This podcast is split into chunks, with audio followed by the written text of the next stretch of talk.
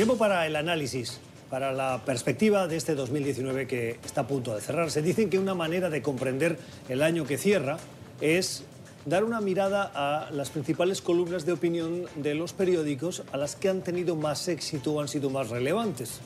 Esto es lo que acaba de hacer y sugiere a los lectores el Washington Post, que además es un periódico no solo global, sino que le está apostando al español, con diversos productos. Una serie de columnas nos invitan a ver con perspectiva qué ha pasado, cuáles son los principales hechos de este 2019 que está a punto de terminar. Uno de los editores seniors de la sección de opinión global del Washington Post es Elías López y hoy nos acompaña aquí en Cuestión de Poder.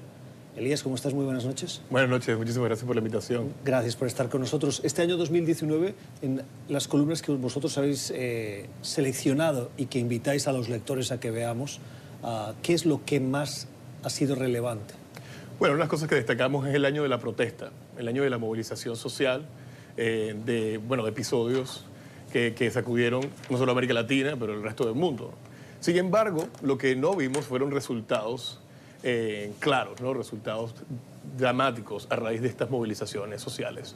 Eh, quizá hay, eh, se ha canalizado mucho la protesta, se ha movilizado, creo que con ayuda de, las de la tecnología, sobre todo de las redes sociales, pero las respuestas no han sido dramáticas, ¿no? A diferencia, por ejemplo, del año 1989, cuando viste, digamos, el levantamiento de gente que destruyó, bueno, el, el, el el muro de Berlín, cayó, digamos, el comunismo en Europa, eh, en Europa del Este. Eh, lo que hemos visto son más bien concesiones por los gobiernos eh, o se ha, digamos, reafirmado el poder autoritario de los, de los, gobiernos que se reducen a escuchar a la población. Cuando en América Latina escuchamos protestas, los ciudadanos de este continente enseguida piensan en Ecuador, claro. en Chile, en Colombia, en, en Bolivia, pero no ha sido un año exclusivo de protestas en América Latina, también las ha habido fuera.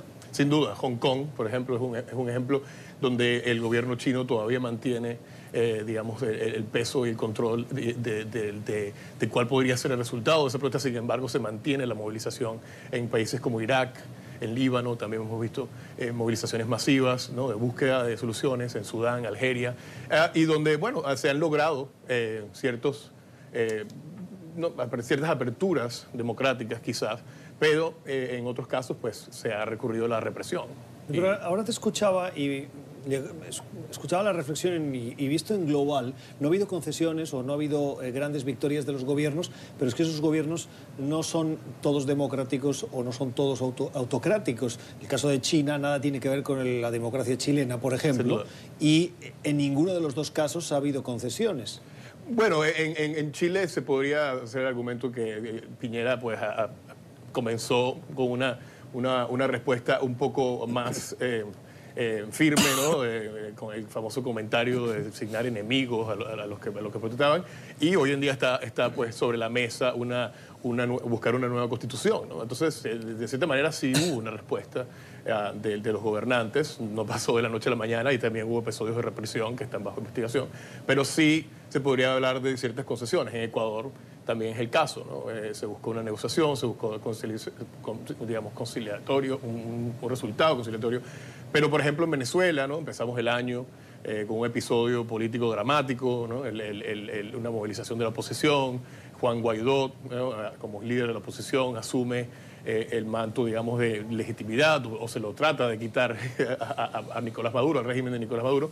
Y bueno, lo que, lo que, lo que pasó después fue nos ha llevado a, muchos venezolanos a, un momento de muchísima más eh, confusión, ¿no? quizás eh, entre, entre, muchos sectores, desesperanza ante el liderazgo, porque no se, no se encontraron los resultados dramáticos que se buscaban. ¿no? Entonces, en, en países, en, en, países, bueno, como Venezuela, ¿no? vimos el ejemplo, hablaba de Sudán, se buscó levantamiento de un régimen autoritario y no, no sucedió. ¿no? Entonces, yo creo que en 2020 van a continuar esas luchas. ¿no? En Estados Unidos, ¿de qué ha sido el año? ¿El año del informe Mueller, el año del impeachment, el año de, de, qué tenemos que, o cómo vamos a recordar este 2019 con perspectiva histórica? Mira, el, el impeachment, ¿no? Eh, Donald Trump ha recibido pues, una condena eh, eh, histórica ¿no? a, su, a, su, a, su, liderazgo. Lo, sabemos que abusó de su poder eh, para, para, sobornar un gobierno externo, buscar, buscar eh, eh, información contra sus rivales políticos, ¿no? un abuso claro, claro, claro del poder, de la investidura de la presidencia. Creo que será recordado por, por, por, por esa, esa, esa, gran pugna política. es la gran mancha, digamos, en el legado de Donald Trump, pero, pero políticamente no está derrotado. Y políticamente Donald Trump todavía tiene capacidad de movilizar a sus seguidores para, para derrotar este, este, este, este, este, esfuerzo que, a pesar de que tiene legitimidad, eh, también es un esfuerzo político. En las páginas del Washington Post escribía el columnista Jamal Khashoggi, eh, infelizmente asesinado en el consulado de eh, su país, de Arabia Saudí, en Estambul. El Post ha seleccionado también algunas de sus columnas para recordar que este año también ha sido un año de privación o de incremento del riesgo a la libertad de expresión y a la libertad de prensa. Sin duda, eh, es una tendencia que ya lleva muchísimos años. Eh, el, brutal asesinato de nuestro amigo y colega Jamal, eh, pues no llevó a, la justicia, no llevó a que, los responsables pues, respondan por este crimen, sino más bien ha, ha, llevado a la impunidad. Y es lo que vemos en muchos países. México, en nuestra región, es uno de los países que sufre de este terrible, terrible amedrentamiento, de persecución de periodistas, eh, de asesinatos de periodistas. Lo, vive, eh, lo viven activistas y periodistas en toda la región. Eh, creo que si hay impunidad frente a estos crímenes, pues no nada sufren las familias y estos periodistas, sino también sufre la población. Es, es un ataque a nuestro derecho a informarnos. Ese 2019 ha sido también el año del incremento de la conciencia frente a la amenaza del cambio climático. Sin duda, sin duda. ¿Por qué es diferente este año del anterior o del anterior?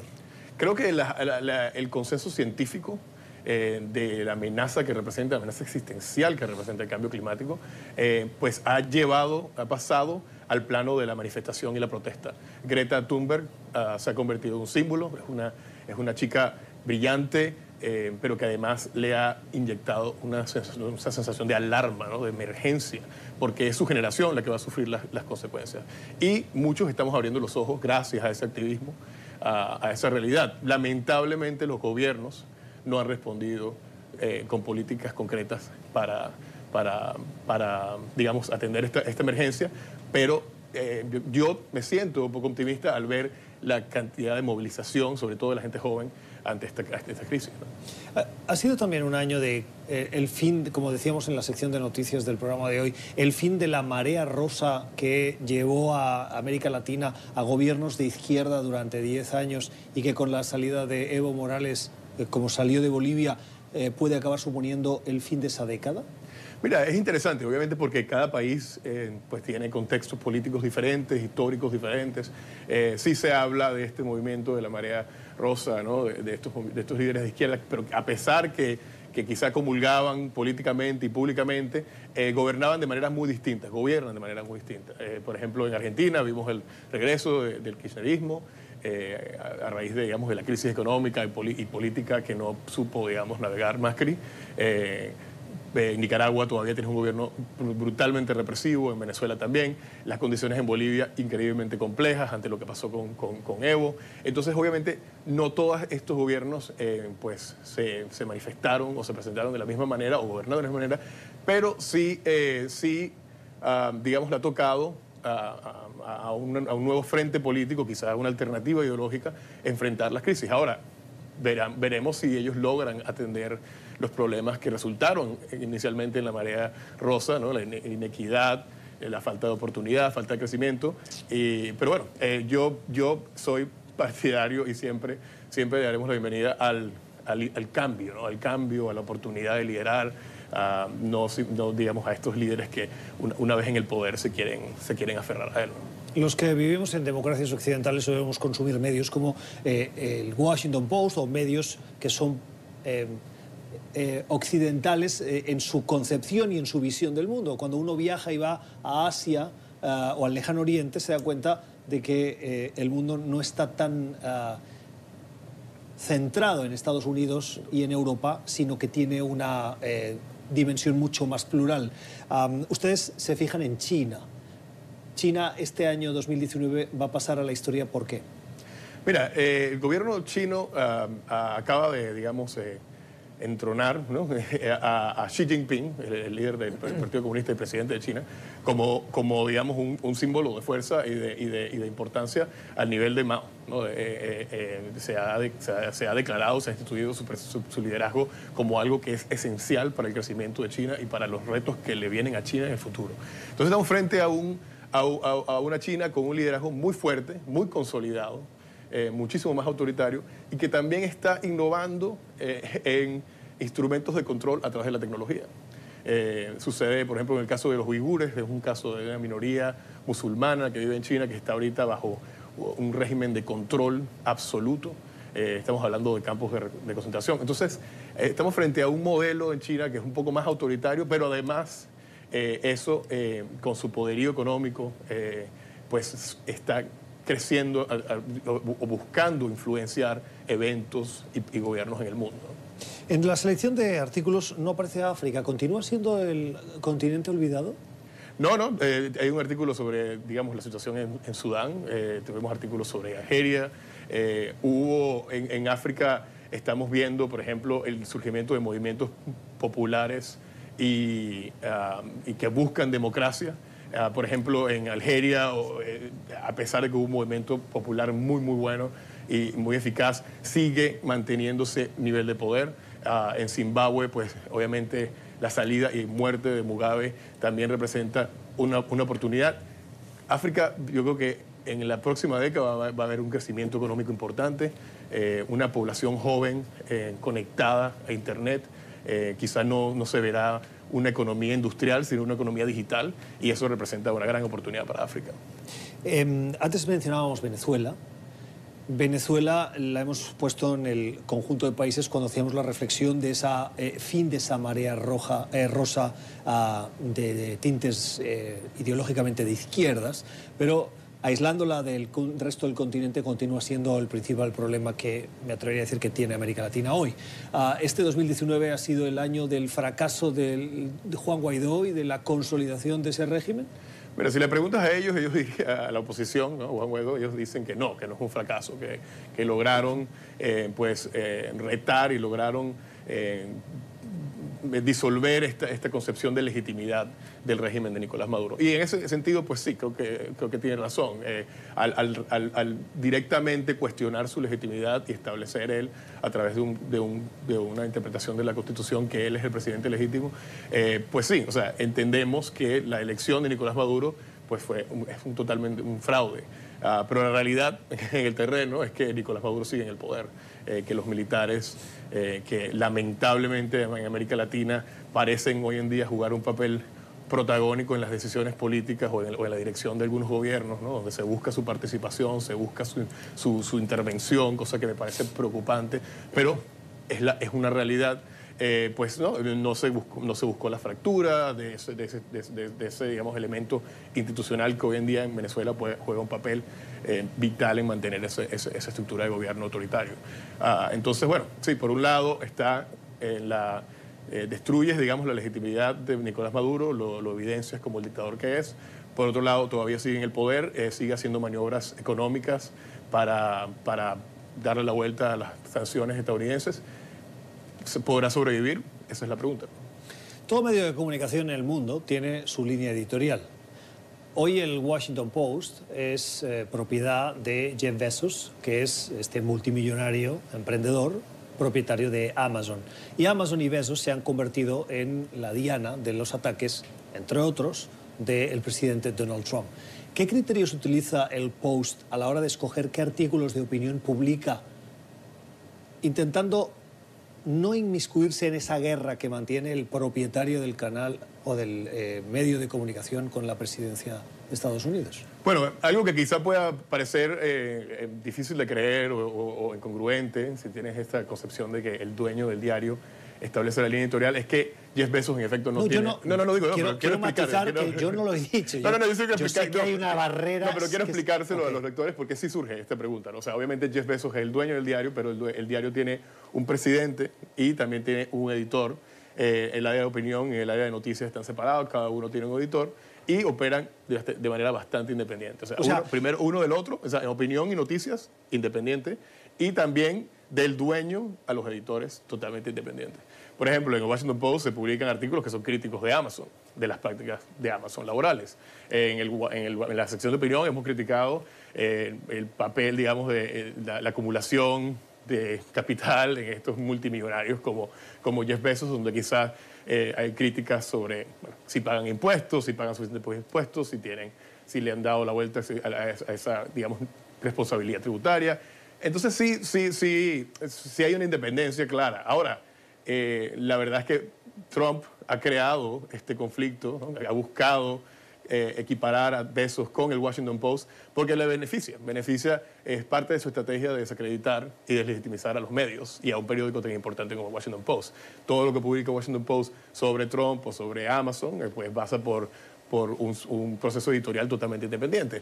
Pero entonces, digamos, esa, esa, esa, esa mezcla de, de Trump y eh, perdón, de Besos y Washington Post le conviene mucho a Trump, pero no refleja la realidad. Termino. El, la competencia de ustedes, el New York Times, hace unos meses apostó por la edición en español y hace tan solo semanas decidió cerrar esa sección en español. Ofrece algunos artículos traducidos, pero no, ya no, no le existe per se una redacción separada. Uh, el Washington Post parece que está caminando el sentido contrario. A pesar de la experiencia del New York Times que no quiso mantener esa apuesta, el Post sí la está dando y está ofreciendo contenidos propios, originales en español. Mire, yo estuve, yo fui el director editorial del New York Times en español cuando lanzó hace tres años en México. Eh, fue una apuesta increíble de, periodismo original, de traducciones, de opinión. Eh, yo critiqué la decisión del New York Times de cerrarlo, me pareció un poco sesgada.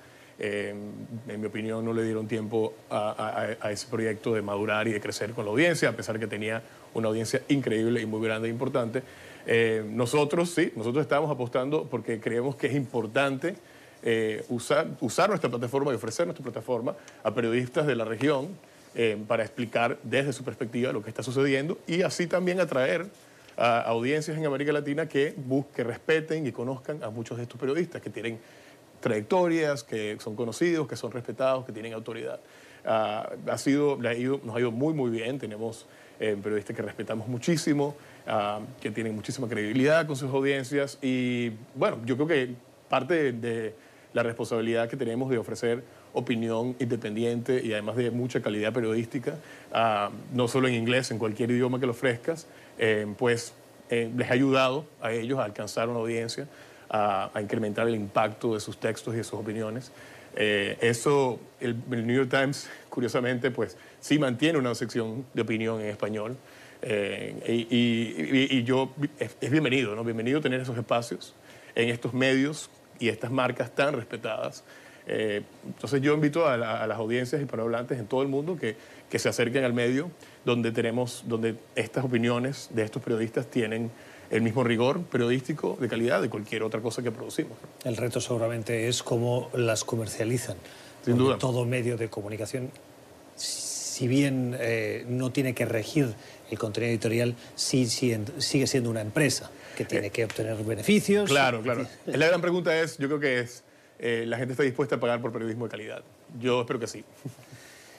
Es la opinión de Elías López, que es editor senior de la sección de opiniones globales del Washington Post, que hoy nos ha acompañado en este cierre de año con la perspectiva de las columnas seleccionadas que nos ofrecen y que nos ayudan a comprender cómo va a pasar la historia, o al menos lo van a intentar, este 2019.